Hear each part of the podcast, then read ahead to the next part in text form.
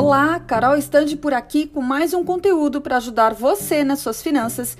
E hoje eu quero falar com quem não fecha a conta no azul todo mês, com quem sofre para anotar as despesas porque diz que não adianta, com quem mal consegue pagar as contas o que dirá em investir todo mês.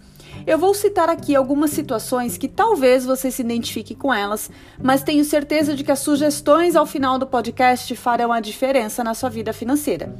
Se você já leu outros autores sobre finanças ou algum livro sobre o assunto, sabe que são exatamente essas algumas das orientações que nós, educadores financeiros, damos controlar os gastos, anotar o que ganha, acompanhar o orçamento toda semana, guardar 10% do que se recebe todos os meses. Só que fazer tudo isso quando as contas não fecham no final do mês ou quando se tem dívidas que tiram o sono é um ato de esforço sobre-humano. Como controlar os gastos quando não se sabe se vai ter dinheiro para pagar todas as contas do mês? Como anotar quanto ganha sabendo que o salário não é suficiente para passar o mês? Como acompanhar o orçamento todas as semanas, se só o que se vê são contas e mais contas chegando?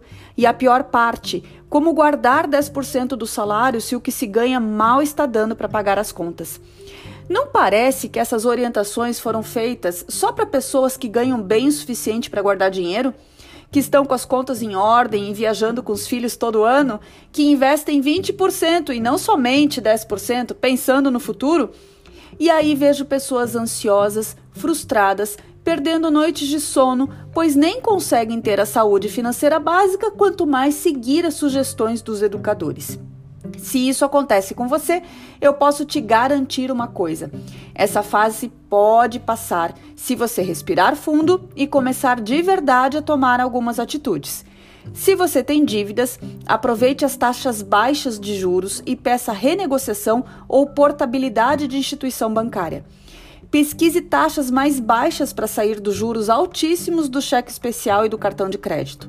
Se organize, anote o que ganhe, mesmo que esteja faltando dinheiro.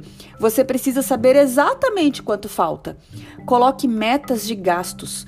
E assim que o seu orçamento estiver sob o mínimo de controle, não se anime e gaste para comemorar. Ao invés disso, se pague primeiro. Guarde parte do que você recebe todos os meses, incluindo aí 13 terceiro, férias e bônus, assim que você receber o pagamento.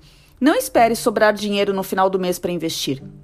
Eu sei que não é fácil, eu sei que dá trabalho, que desanima, eu te entendo, mas vou te fazer um pedido: não desista. Eu te garanto que vai valer muito a pena, porque eu vejo pessoas passando por esse processo há mais de 15 anos e tanto elas quanto eu temos um orgulho enorme ao ver o resultado do esforço e disciplina nessa fase chata. Levanta sua cabeça e conte comigo nessa jornada. Um beijo, aqui é a Carol Stange, especialista em finanças pessoais e desenvolvimento de pequenos negócios. Até mais!